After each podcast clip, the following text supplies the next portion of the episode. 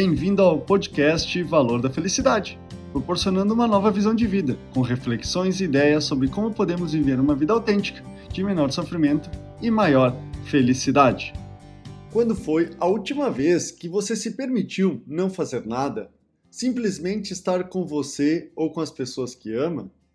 O não fazer é aquele instante de desaceleração, um momento de relaxamento e ócio.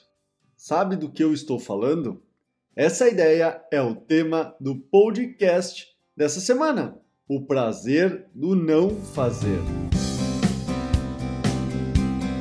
Os italianos chamam de duce far niente aquele período que você dedica para uma pausa no seu dia ou na semana. E não estou falando de férias nem de dormir, mas sim um momento de repouso, folga, lazer e quietude. É aquela ocasião em que você não tem compromisso, nem pressa para acabar. É quando você consegue ver o movimento e não ser o movimento.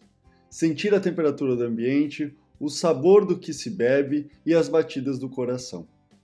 Nossa vida é feita de ciclos.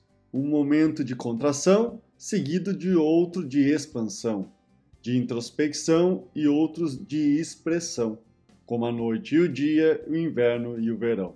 Se vivermos constantemente acelerados, ocupados por tudo e por todos, ninguém estará olhando para você. Por isso, permita-se dar um tempo da sua rotina.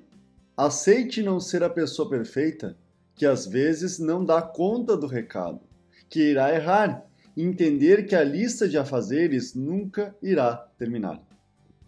Não se cobre demais. A vida já é duro bastante com as pessoas.